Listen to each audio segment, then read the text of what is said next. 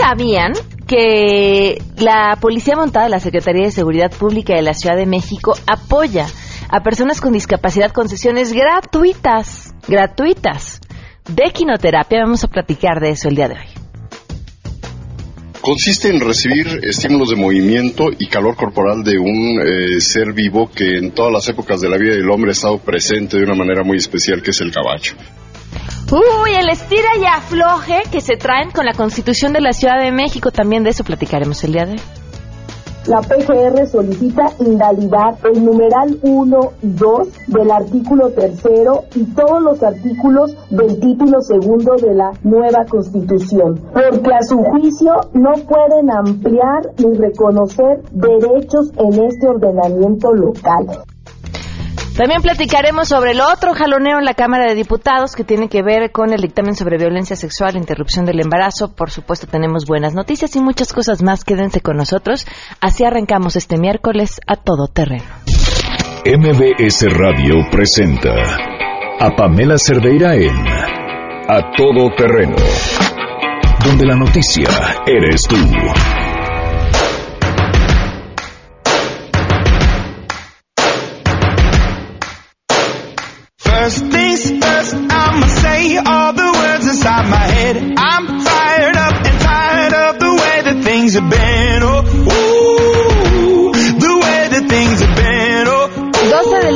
8 minutos. Continuamos a todo terreno. Gracias por acompañarnos en este miércoles 15 de marzo. Soy Pamela Cerdeira.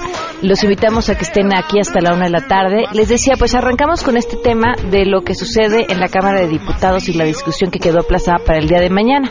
Eh, esta discusión tiene que ver con un dictamen en el que está involucrado la norma 46. Esta norma 46 tiene que ver, entre otras cosas, con eh, la aplicación, bueno, con que a las mujeres eh, víctimas de violación eh, puedan hacer la interrupción del embarazo en, servi- en tanto en servicios de salud públicos como privados en el país. Una norma que desde hace ya varios años la Suprema Corte de Justicia avaló, pero que sin embargo eh, formar parte de este dictamen y de esta ley pues le daría mucho más fuerza. ¿Por qué? Porque a pesar de que en todos los estados en nuestro país se debería eh, poder interrumpir el embarazo en caso de una violación, no sucede así siempre. Por diversas razones, y creo que la más importante tiene que ver con un tema ideológico. Le agradezco enormemente a Laura Plasencia, la diputada Laura Plasencia, que nos acompaña vía telefónica, eh, para, bueno, com- comentar su postura sobre este tema. Eh, Laura, ¿qué tal? Muy buenas tardes y gracias por acompañarnos. Hola, muchísimas gracias Pamela por el espacio. Un saludo para ti y para todo tu auditorio. ¿Cuál es su postura sobre este tema? Mira, la postura no ha variado. Creo que es importante que la que la ciudadanía conozca eh, de manera completa qué es lo que ocurre en nuestro país. Te lo comento, efectivamente lo, lo mencionaste correctamente, la NOM 046 tiene ya más de casi 10 años de su aplicación y se creó con los más altos estándares de médicos y científicos en México, eh, precisamente para poder atender a las mujeres y niñas víctimas de violencia sexual. Déjame decirte que durante el tiempo que dura mi intervención, cada minuto en México es violada una niña o una mujer. Esa es la desastrosa y lamentable estadística que nos llevó a poder posicionar precisamente esta iniciativa y este dictamen. Eh, no es posible, es la mayor, es la peor de lo, es el peor de los delitos que se le puede cometer a cualquier persona y más a una mujer. El 90% de los casos sigue quedando impunes. Eh, cada día tenemos muchísimas niñas, el 60% de las violaciones en México son niñas de 10, 12, 13 hasta los 18 años quienes conforman la mayoría de estos delitos. Eh, la NOM 046 tiene vigencia, te comentaba, desde hace ya algunos años, junto con otras 11 normas más en materia de violencia en contra de las mujeres. Pero también tenemos la Ley General de Víctimas, que precisamente establece todos los cuidados y la atención que deben de garantizar las instituciones del Estado a la atención de las mujeres que sufren algún tipo de violencia o algún tipo de delito. Lo que se busca con este dictamen eh, no es lo que la gente ha escuchado por grupos de la ultraderecha que están desinformados o que incluso perversamente lo han difundido para generar precisamente esa inerve- intervención en contra de este dictamen.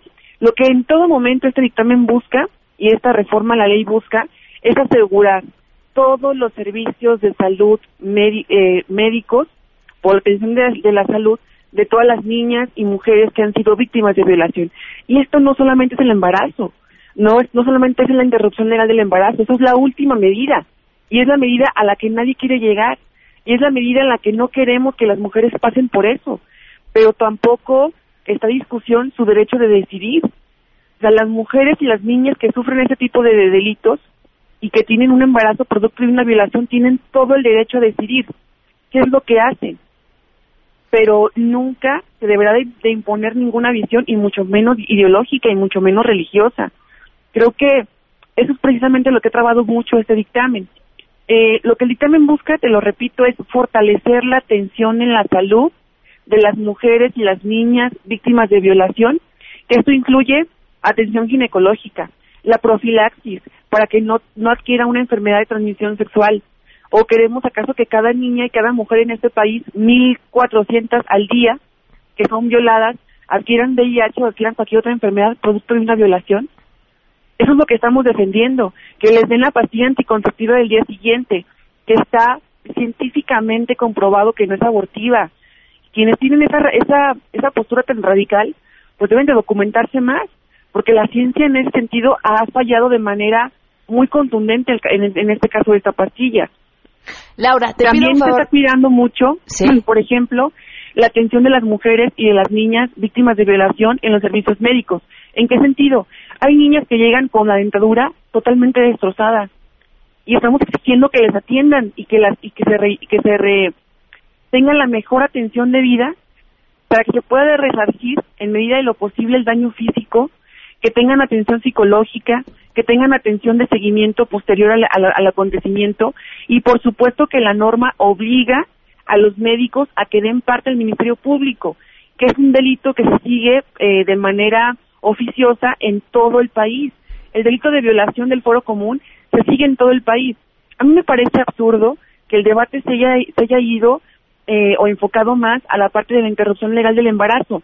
Eso, en primer lugar, ni está en el dictamen, porque eso corresponde al Código Penal, y en, este, en este dictamen no modificamos nada del Código Penal. En segundo lugar, es un debate ganado desde hace más de 80 años. En el Código Penal Federal establecen las causales absolutorias para que una mujer que aborta no pueda tener una pena eh, corporal. Y en este caso, se establece desde 1931 y los 32 códigos penales de todo el país lo establecen. Y ese no es el debate. Ese debate es se, se reforma el Código Penal, pero de ninguna manera estamos modificando el Código Penal. Lo que estamos haciendo con la ley general en los artículos 46, 49 y 50 es asegurar que todas las mujeres y que todas las niñas que son víctimas de violación tengan el acceso a la salud y tengan el acceso también a cualquier cirugía reconstructiva o a cualquier situación que ellos requieran para mejorar su estado físico y mental. Laura. Eso es lo que estamos peleando. Laura, un favor, quédate con nosotros en la línea, no me cuelgues. Eh, nos acompaña también la diputada Cecilia Romero del PAN. Cecilia, muy buenas tardes, gracias por estar con nosotros y escuchamos tu postura. Muchas gracias por la posibilidad de expresar mi postura. Yo no puedo estar más de acuerdo con mis compañeras que están hablando respecto a la posibilidad que se convierte en obligación de atender a las mujeres que han sido víctimas de violación. La Secretaría de Salud del Ejecutivo Federal está a cargo, a través de un comité interinstitucional, de emitir las normas oficiales mexicanas y hay algunas normas, entre ellas la 046, que habla precisamente de, atención a mujeres en caso de violación. Esta norma, que ya tiene varios años de vigencia, ha sido impugnada por ciertos sectores de la sociedad, específicamente por dos razones. Uno, porque no se ataca el problema de los violadores, el delito que cometen los violadores. Y no se garantiza tampoco la presentación de la denuncia para que ese grave problema desaparezca. Por supuesto que las mujeres deberán recibir la atención con la información que requieran para recuperar su, su, su dignidad que ha sido violentada. Pero ese es un tema y eso está en, en, las manos del Poder Ejecutivo y la Secretaría de Salud constantemente está revisando las normas pueden ser modificadas, cambiadas, actualizadas, incluso cambian de, de número con cierta frecuencia. El punto que nosotros eh, estamos eh, objetando es que esa norma, que es cambiable, que es modificable, que es actualizable, sea elevada a rango de ley. Ese es el asunto. La, la ley que eh, general de acceso a las mujeres a una vida libre de violencia, precisamente para eso sirve, para que vaya disminuyendo la violencia contra las mujeres. Cecilia, Eh, yo entiendo el punto. Sí. Me dices ha sido impugnada sí, pero la Suprema Corte de Justicia se pronunció ya sobre este tema. Por eso, pero ese es un tema que tiene que ver con el Poder Ejecutivo. Ese es un tema distinto. Lo que afortunadamente logramos, y creo yo que es un avance importante, es que la expresión de la norma no, no queda incorporada en la ley por, por esta cuestión de que cambian las normas. Y la, la, la modificación que se logró finalmente en la Comisión de Equidad de Género y que yo espero que mañana votemos a favor todos los grupos parlamentarios, respeta y, y mantiene precisamente esto que mis compañeras están diciendo y que yo entiendo que es el objetivo por la cual, lo cual presentaron esta iniciativa y, al- y con el cual yo estoy de acuerdo. Pero está haciendo eh, que, que en la ley del- de, en contra de la violencia contra las mujeres se exprese que las autoridades tienen la obligación de atender la norma, de acuerdo con la normatividad vigente, la violencia familiar, sexual y contra las mujeres, y también que garantizarán la atención inmediata de servicios médicos para la víctima. Creo que ese es un tema importante, con un añadido que me parece muy bueno también, que es que la- los prestadores de servicio tendrán que garantizar la presentación de la denuncia. No es la mujer que acaba de ser víctima, sino que en, en las eh, instalaciones donde esto se lleve a cabo, deberá haber la, la, la posibilidad para que se presente la denuncia contra el violador. Ahora, Creo que ese es posibilidad, no obligatoriedad. No, la- bueno, la, es que la mujer víctima no la puedes obligar a que denuncie, pero sí puedes, debes obligar a los prestadores de servicios de salud a que tengan a la mano todas las posibilidades para que se siga de oficio este, este, eh, la, la persecución de este delito tan grave que es la violación. No, no se ha reducido la violencia contra las mujeres a partir de la NOM. Yo creo que hay muchas otras cosas que hacer y yo creo que este dictamen que finalmente espero se presente mañana pueda ayudar a que esa violencia contra las mujeres, contra la cual todos estamos, hombres y mujeres en este país, pueda ir disminuyendo. Eh, nos acompaña también la diputada Cristina Gaitán del PRD. Gracias por acompañarnos, diputada. Eh, escuchamos tu punto de vista. Eh, mu- muchísimas gracias. Por... Bueno, bueno, sí. Buenas tardes. Muchas gracias. Mira, yo quisiera aclarar una serie de cosas. Afortunadamente, para las mujeres de este país, ya existe y tienen garantizado el derecho de interrumpir el embarazo víctima de una violación. Eso ya está garantizado. Es una lucha de muchas mujeres y de hombres también que han apoyado esas causas durante muchos años para no violentar una vez más, creyendo que el producto de una violación es un regalo de Dios. Porque parece entonces que esa es la discusión. Se están trasladando preceptos eh, morales y religiosos a la discusión en un Estado laico. Y el Estado laico ya garantiza que las mujeres puedan interrumpir el embarazo en estados eh, de la República, o eh, particularmente en la Ciudad de México, ya no solamente con las eh, causales que se señalan, sino que las mujeres podamos decidir sobre nuestro cuerpo. Esa es una batalla que hemos dado y que hemos ganado afortunadamente. Claro, no nos quita que haya embates conservadores que quieran eh, invisibilizar estos logros y que ha sido la discusión precisamente en la, en la comisión.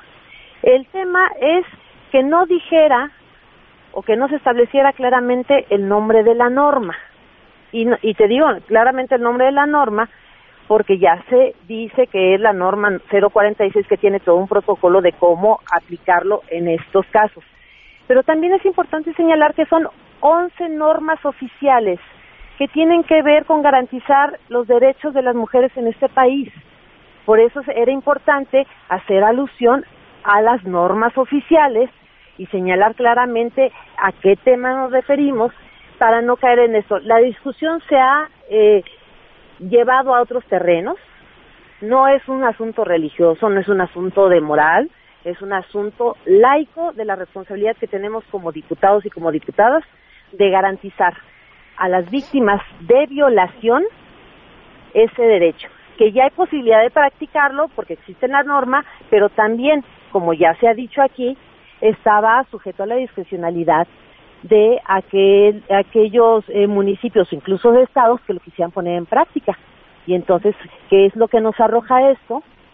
Pues muchas niñas, porque son eh, niñas de 10, 11, 12, 13 años violadas y obligadas a tener ese producto víctima de la violación.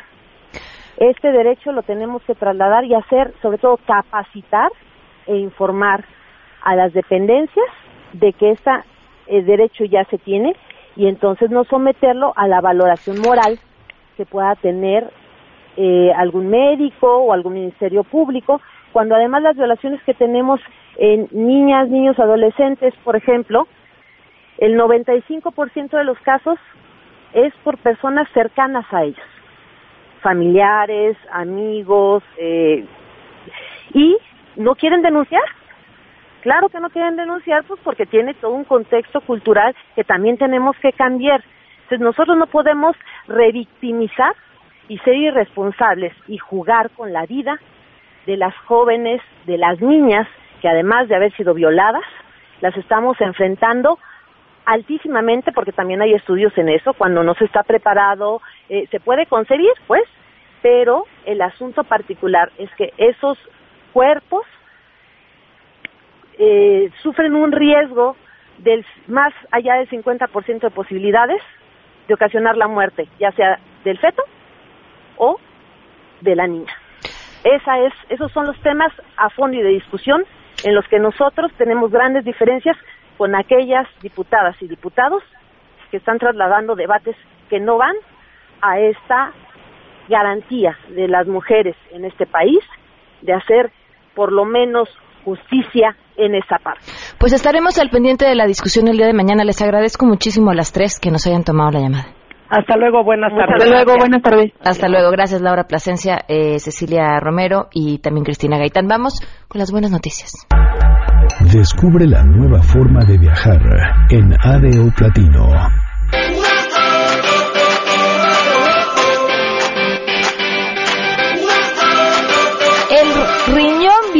Así va la buena noticia que les vamos a platicar el día de hoy. Científicos estadounidenses se prepararon un riñón artificial con filtros de silicio y células vivas que podría ser implantado en los pacientes renales liberándolos de la máquina de hemodiálisis.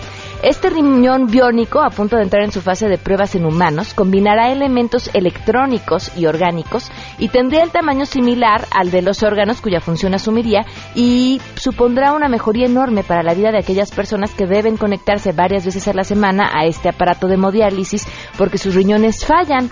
En la hemodiálisis, la sangre del paciente fluye a través de un filtro que elimina los eh, desechos dañinos, los minerales y líquidos innecesarios y la sangre así tratada la devuelve al cuerpo ayudando a controlar la presión arterial y mantener el equilibrio adecuado eh, de sustancias como el potasio y el sodio. Y este nuevo dispositivo que está desarrollando un grupo de universidades estadounidenses dentro de lo que llaman el proyecto riñón, eh, va a filtrar la sangre de la persona con diferencia con deficiencia renal, perdón, de forma continua, en vez de requerir visitas a un hospital que duran más o menos de 3 a 5 horas y todo esto desde dentro del cuerpo, ya que se implantará en el paciente. Este pequeño riñón bioartificial, destinado a tratar la enfermedad renal en etapa final, ofrecerá una nueva esperanza a aquellas personas cuyos riñones ya no pueden atender las necesidades de su cuerpo y están a la espera de recibir un trasplante. Bien por este proyecto. Oigan, y otra de las buenas noticias, a ver, los invito a estar conmigo e imaginarse. Vamos a hacer otra vez ese ejercicio. ¿A dónde les gustaría viajar la próxima vez que viajen en autobús? Híjole, Oaxaca, ¿no? ¿O qué tal Veracruz? ¿O Puebla? ¿Se les antoja? Bueno, ahora imaginen que además viajan con lujo, con cómodos asientos, con reposet, con mesa de servicio, sistema de entretenimiento individual, con una gran biblioteca de música, películas de estreno, para que se pongan los audífonos y no tengan que estar escuchando el cuento falta. Ya vamos a llegar, ya estamos ahí. Imagínense además poder conectar su laptop, el teléfono, la tableta, tener wifi durante todo el recorrido, cargar la batería con conexiones eléctricas y de USB desde su asiento y un cafecito así rico en lo que llegan a su destino. Ahora dejen de imaginar y así la próxima vez que viajen en autobús podrán disfrutar de su nueva experiencia en ADO Platino que nos trae las buenas noticias. Disfruta la nueva experiencia de viajar en ADO Platino. Más adelante, a todo terreno. Vamos a platicar sobre el increíble servicio gratuito que ofrece la Policía Montada de la Secretaría de la Ciudad de México a personas con discapacidad. Consiste en recibir estímulos de movimiento y calor corporal de un eh, ser vivo que en todas las épocas de la vida del hombre ha estado presente de una manera muy especial, que es el caballo. Si te perdiste el programa A Todo Terreno con Pamela Cerdeira, lo puedes escuchar descargando nuestro podcast en www.noticiasmbs.com. Pamela Cerdeira regresa con más en A todo terreno. Donde la noticia eres tú. Marca el 5166125. 12 del día con 30 minutos, continuamos a todo terreno. Le agradezco enormemente a Humberto Maya Cepeda, Policía Segundo la Secretaría de Seguridad Pública de la Ciudad de México, que nos acompañe hoy. Bienvenido, gracias por estar con nosotros. Gracias por la invitación. Me estaba platicando, a ver, voy a acercarte el micrófono, para Eso. Me estaba platicando una historia muy bonita de cómo fue que desde hace cuatro años trabaja en el área de equinoterapia. Pero a ver, vayamos por pasos. ¿Qué es la equinoterapia? La equinoterapia es una terapia alternativa que utiliza un caballo como un instrumento terapéutico. Esta se divide en tres áreas, que es la hipoterapia, que puede ser activa o pasiva, la monta terapéutica o vaulting, y la equitación como deporte adaptado para personas con discapacidad. ¿Qué es la primera? ¿Ecoterapia llamaste, le llamaste? Sí. Hipoterapia, Hipoterapia. Activa o pasiva. Ok, ¿qué, ¿en qué consisten? Bueno, la hipoterapia pasiva se utiliza normalmente para niños con parálisis cerebral. Que esto les ayuda a relajar su- sus tendones y ligamentos. Son personas, bueno, principalmente personas espásticas, y son los que les ayuda a distender tendones y ligamentos, Ajá. principalmente. La hipoterapia pasiva ya es para niños un poquito, este, bueno, que tienen lo que es la, ¿cómo se le puede llamar? Que no tienen tonicidad en el tono muscular Ok. y a ellos se les aplica un poquito de trote para que empiecen a tomar este, fuerza Tono en- muscular, ok. exactamente. ¿Y las otras dos? Las otras dos, la monta terapéutica, el- ya el menor ya lleva un poquito más el caballo, se le suelta el caballo a él solo para que ya empiece a tener un poquito más de coordinación. ¿sí? Y la equitación como deporte adaptado, pues ya los jinetes ya hacen evoluciones al paso, al trote y al galope. Ok. Ahora, ¿a personas con qué tipo de discapacidad atienden? A personas con autismo, con síndrome de Down, síndrome de West, síndrome de Williams. ¿sí? ¿Son solo niños o personas de cualquier edad? Mm, Estamos atendiendo personas de dos años hasta 60 años de edad. Wow. ¿Y dónde están sus instalaciones? Bueno, contamos con tres centros. El principal está en la Avenida Galatado número 100, Ujú. Colonia Álvaro Obregón, Delegación Iztapalapa. El segundo centro está en el interior de la Alameda Oriente, en calle 7 y bordo de Sochaca. Y el tercero está en la Colonia Jalalpe el Grande, Delegación Álvaro Obregón, a un costado del Deportivo 2000. ¿Qué tiene que hacer quien, quien quiera mm, poder recibir esta terapia? Mm, llenar una serie de requisitos como son un diagnóstico actualizado firmado por un médico especialista Ujú. que nos indique que la persona es apta para recibir equinoterapia. Ok. También nos tienen que llevar un, un examen médico general, donde el médico nos recomiende y nos diga que la persona puede realizar cualquier actividad física, incluyendo equinoterapia. Ok. También ya son documentos personales como acta de nacimiento, CURP, cartilla de vacunación, comprobante de domicilio y dos fotografías de tamaño infantil. ¿Y qué avances has visto en los pacientes en los que a ti te toca estar? Con los que te toca estar. Bueno, tenemos un, un caso de un menor que, bueno, no menor, tiene 36 años el joven. Este menor no había tenido este tipo de terapias. Llegó con nosotros hace dos años. Él se llama Edgar, este, eh, lo, lo atendemos en el centro de equinoterapia de Jalalpa. Este muchacho no tenía vida social, era muy, ¿cómo te diré? Muy enojón, corría para todos lados, no se controlaba. Y a raíz de las terapias la mamá me fue platicando poco a poco que él empezó a pues a tener un poquito más de vida social, ya empezaba a bajar a sus reuniones familiares, este ya empezaba a vestirse por sí solo, ya escogía la ropa que él quería ponerse. Este, en el último de las veces que me, que me comentó, fue que él cuando tenían fiestas se encerraba en su cuarto y no bajaba. No toleraba a los, a los menores, a los niños. ¿Qué tiene Edgar? Este, parálisis cerebral. Ok. Ya este, después de un año de que trabajó con nosotros, una ocasión la mamá llegó y nos contó que habían tenido una reunión familiar. Y en esta reunión le sirvieron su plato con pastel. Y llegó un niñito, uno de sus sobrinos, y con una cucharita le quitó tantito pastel. Y Edgar en ese momento, en lugar de molestarse como lo hubiera hecho normalmente, agarró y empezó a comer más rápido su pastel. O sea, dijo, no me vas a ganar. Y sí, se lo comió más rápido. Hablas de Edgar y te brillan los ojos. Es que, bueno, fue una experiencia muy bonita. ¿Qué, qué te deja a ti eh, Mm. trabajar ahí? La verdad, una experiencia muy linda. Me platicabas fuera del aire que son agradecimientos que no, que no recibes de otra forma. Sí, mira, no tienes este... Bueno, cuando subes a un niño al caballo, el ver su sonrisa, el ver que le estás tratando de ayudar, y lo bajas y su papá te da el agradecimiento porque trabajaste con su hijo, este, te hace sensibilizarte, te hace pensar y valorar todo lo que tienes en la vida. ¿Qué es lo que hay en, en los caballos que son tan buenos para este tipo de terapias? Como te dije, principalmente lo que es el, el movimiento tridimensional del caballo. Ese movimiento va desde la desde la pelvis a través de la columna vertebral y la médula espinal y llegan los impu- impulsos hasta el cerebro. Mm. Entonces el niño recibe de 90 a 110 impulsos en un minuto. Estamos hablando que en media hora recibe alrededor de 2.000 impulsos ese, ese niño en el cerebro. En los niños con autismo, ¿qué resultados ven? En los niños con autismo lo que tratamos es de hacer que ellos salgan de su de su mundo donde se encierran y tratar de que tengan un poquito más de vida social, Ok. que se integren a, a nuestra vida. Si alguien del público está interesado, ¿cómo los puede contactar para obtener más información y todo lo que necesitan para poder acceder a estas terapias? Bueno, se pone a disposición el teléfono 5208-9898. Ujú. Este, ahí les dan informes, la línea de contacto del secretario. Sí, y también a la página de Twitter, que es arroba ssp, guion bajo CDMX. Perfecto. Y es completamente gratuito. Totalmente gratuito. Muchísimas gracias eh, por habernos acompañado el día de hoy. con- Y bueno, y felicidades por el trabajo que haces todos los días, Humberto. No, muchas gracias. Ahí nada más lo que sí pedimos es que las personas se acerquen con nosotros. Este proyecto, bueno, programa es un programa que brinda la Secretaría de Seguridad Pública, como le dijimos en, en otra ocasión, que de forma gratuita. Y pues los esperamos, estamos para servirle. Muchísimas gracias. Felicidades. Gracias. 12 con 37, volvemos. Pamela Cerdeira es a todo terreno. Síguenos en Twitter, arroba Pam Cerdeira. Regresamos. Pamela Cerdeira está de regreso en A Todo Terreno.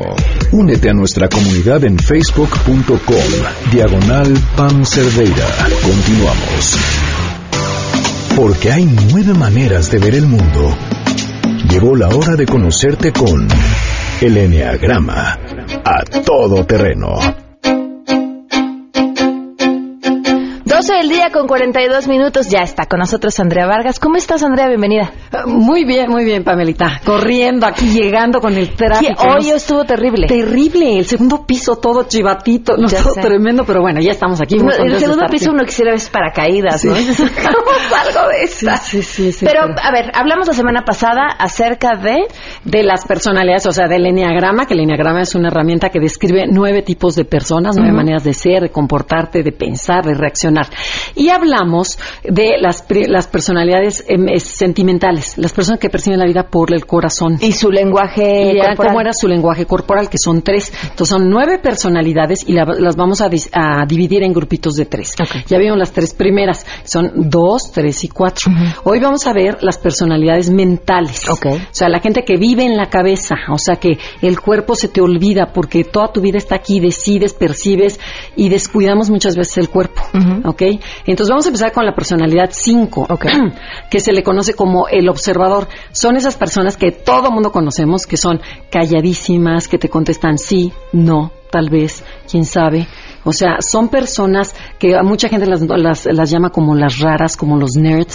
Como entonces, si tú te fijas físicamente, por ejemplo, a lo mejor podemos pensar en un Bill Gates, este, en donde son personas como retraídas, el cuerpo lo retraen, o sea, meten las manos en las bolsas, se tocan mucho la barba para pensar, hablan muy parco o muy rápido porque viven en la mente. Y estas personas, como vivo en mi mente, se me olvida el cuerpo y son las típicas que se ponen lo primero que agarraron, a lo mejor el calcetín está roto, pero es un genio, o un zapato de uno y otro de otro, este agarraron la camiseta de, de la marca X que les regalaron en el mercado con un pantalón, o sea, de- con el primer pantalón, les vale gorro la ropa, la alimentación también la descuidan, pueden por ejemplo alimentarse cacahuates de Coca-Cola porque su, su mente está en el conocimiento, están leyendo, están en las bibliotecas, están en Starbucks, están, o sea, en todos esos lugares. Entonces, bueno, esas personas hay que saber que son mentales y que este y que no les gusta que los abraces, no les gusta que te les acerques, que, to- que los apapaches. Entonces, a esas personas lo importante de este rollo dices, bueno, ¿y para qué demonios me sirve?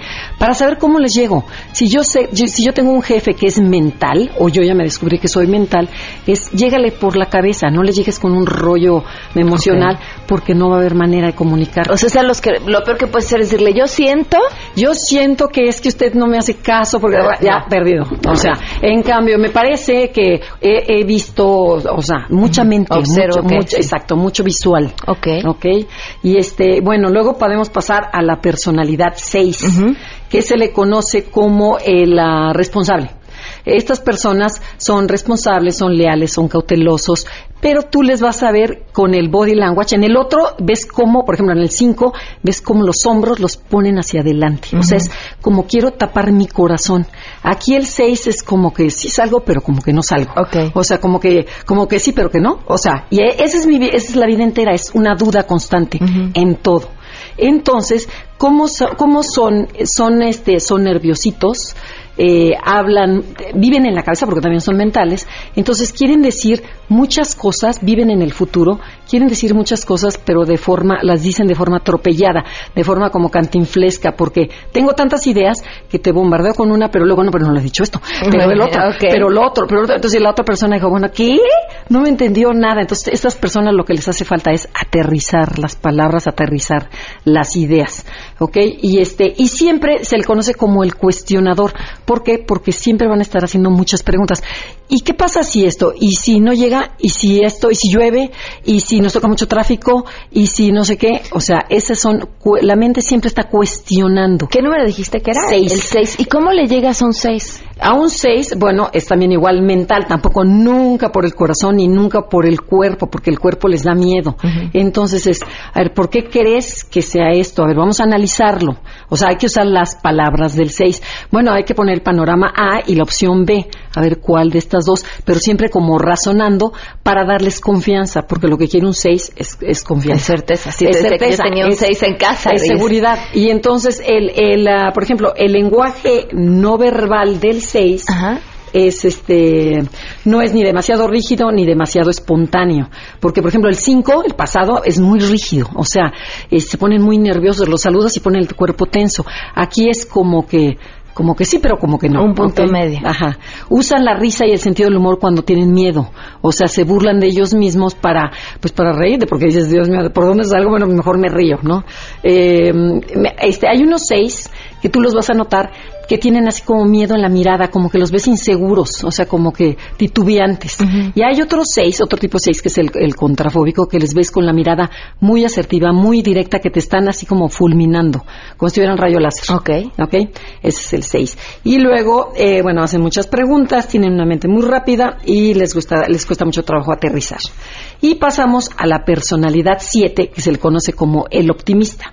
Los optimistas son, como desde la palabra lo dice, alegres, divertidos, espontáneos, chicharacheros, este, cuentan chistes, te hacen sentir de buen humor, siempre tienen una sonrisa en la cara, o sea, por ahí lo vas a notar. También su vestimenta es muy alegre, se ponen cosas muy atrevidas, colores amarillos, azules, este, una pantera, o sea, cosas que dices, está loco, bueno, es un 7 probablemente, no todos los 7, pero, pero esto sí. Bueno, tienen mucha energía, sonrientes, ojos chispeantes, son expresivos y usan todo el cuerpo y la cara. Por ejemplo, pensemos en un Jordi Rosado, o sea, que ahora es un 7. que ya regresó aquí ¿no? a MBS. Este, Jordi, mueven las cejas, mueven las manos, gesticulan, hablan, dicen, mueven, hablan con todo el cuerpo, ¿ok? Y te, y te contagian, pero también te ponen nervioso. Porque ves que dices, y, y caminan y hacen y dicen, entonces dices, a ver, calmado, uno, una cosa por otra, porque es como bombardeo de ideas. ¿Y cómo le llegas a un 7? También igual por la cabeza, pero decirle, a ver, me encantan tus ideas, pero vamos aterrizándolas. Una por una. Porque si tú le dices a un 7, este, no, no, no, no estás loco, estás, estás diciendo por tontería, espérate, uy, ya, ya, ya, se cortó, ya no te vuelvo a hablar. Ok. Ok. Y este, y bueno, hablan con soltura, espontaneidad, eh, hablan muy rápido, muy fuerte, o hablan lento también para explicar. Tienen unas anécdotas muy divertidas y un, unas historias muy padres. Déjenme contarles lo que me pasó. Y lo cuentan tan ameno, por ejemplo, a mi papá era un 7, todo el mundo le ponía muchísima atención. Decías, wow, qué manera tan padre de introducir este, las, las palabras te encanta entretener a los demás y a veces puedes poner, puedes eh, caer en ser el payasito, ¿no? El, el, el, que hay que invitar a tal, a fulanito de tal para que nos haga reír. Y el pobre siete dices, oye, no, no, no, siempre tengo ganas de reír, mi hijo, ¿sabes? Soy serio. Entonces, ojo, porque si puedes ser tú un siete, un seis o un cinco de las personalidades mentales, y este, y es importante tú te sientes de una manera, pero la gente te aprecia de otra, te ve de otra forma. Entonces hay que cuidar mucho el lenguaje corporal y el lenguaje no verbal y también para entender tu tipo de personalidad. Claro, porque para los que de pronto andamos medio perdidos es una buena forma de decir, no, sí, sí soy este, ¿no? Sí, por nada más por el lenguaje. O sea, te juro, por ejemplo, un 5 que dicen, agarrémonos de las manos, es lo peor que le puede pasar. O, o año 9, vamos a darnos de besos con los desconocidos. bueno, bueno, bueno, bueno, dices, ¿de qué se trata? Yo ya me voy de aquí. Entonces, ese es un 5. Este, el 6 es este, bueno, pero sí, pero no, pero, pero ¿por qué? Y siempre se imaginan lo peor que pueda pasar. Entonces, ah, bueno, este puede ser un 6. Y un 7 es todo sí. Y lo negativo no lo quiero ver. Siempre es alegre, positivo, todo si se puede. O sea, es el extremo. Y esas tres personalidades son mentales. Están adelantadas al futuro. Siempre hay personas que viven muy en el pasado y pocas personas vivimos en el presente. O sea, casi nadie. Y estas 5, 6 y 7, para que, te, para que se cachen, siempre viven pensando en el futuro, en lo que pueda salir mal o en qué puede salir bien. Muy bien. Pues Andrea, la próxima semana vamos con las viscerales, con las personas que usan el cuerpo para decidir. Y el fin de semana que escuchen el Conoce Tenagrama a las 12 del día en el 102.5. Exacto, ya se lo aprendió, Famelita. Este pero ah, siempre le fallo con las horas, pero la verdad es que las he escuchado. Luego bueno, al rato te cuento una cosa que escuché que me gustó muchísimo. Y, este... y tenemos, si, se quiere, si quieren conocer un poquito de su personalidad, métanse a nuestra página Enneagrama conócete.com o a Facebook Enneagrama Conócete. Perfecto. Muchas gracias, Andrea. Gracias a ti, Pame. 12.51, volvemos. Si tienes un caso para compartir, escribe a todoterreno.mbs.com. Pamela Cerdeira es a todo terreno. En un momento continuamos. Estamos de regreso. Síguenos en Twitter, arroba Pam Cerdeira, todo terreno, donde la noticia eres tú. Continuamos.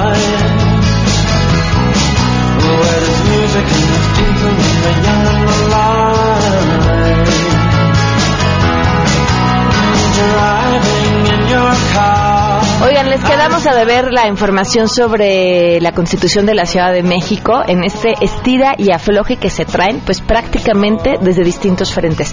Esperemos mañana, eh, les compartimos esta información, si no, bueno, aquí se las debemos y se las vamos a compartir porque además es importante y muy interesante.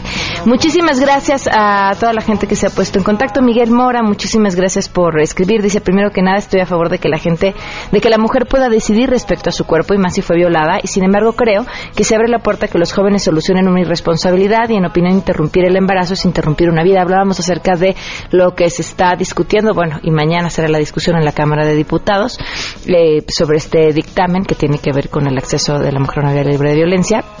En este caso, solamente tiene que ver con el tema de eh, un, interrumpir un embarazo en caso de una violación creo que el asunto del aborto es, es una discusión que merece mucho más amplia y e interesante, ¿no? Y además este que, que, no debe de agotarse porque fíjense, yo, bueno, en lo personal es de los pocos temas en los que no puedo estar a favor ni de un lado ni del otro y entiendo perfectamente las distintas posturas. Creo que hay tantas variantes y hay tantos matices y hay tantas que, es difícil decidir o definir, ¿no? Entiendo a aquellos que defienden la protección de la vida desde la concepción, los entiendo, pero, pero entiendo también el derecho a decidir de las mujeres, las diferentes circunstancias, eh, lo que implica traer también una vida al mundo en condiciones bien complicadas o no me imagino traer una vida al mundo que no ha sido deseada y, lo que después para esa persona, eh, para lo que lo estás poniendo y para lo que lo estás trayendo. Entonces les digo, bueno, el tema no es sencillo.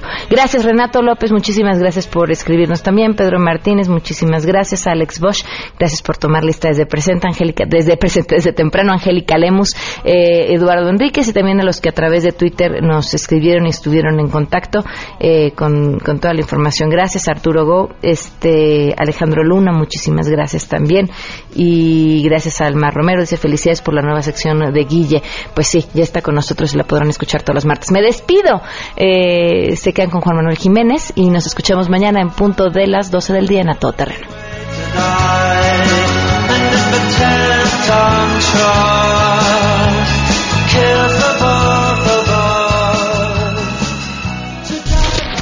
MBS Radio presentó a Pamela Cerdeira en A Todo Terreno te esperamos en la siguiente emisión, A Todo Terreno, donde la noticia eres tú. MBS Radio, en entretenimiento, estamos contigo.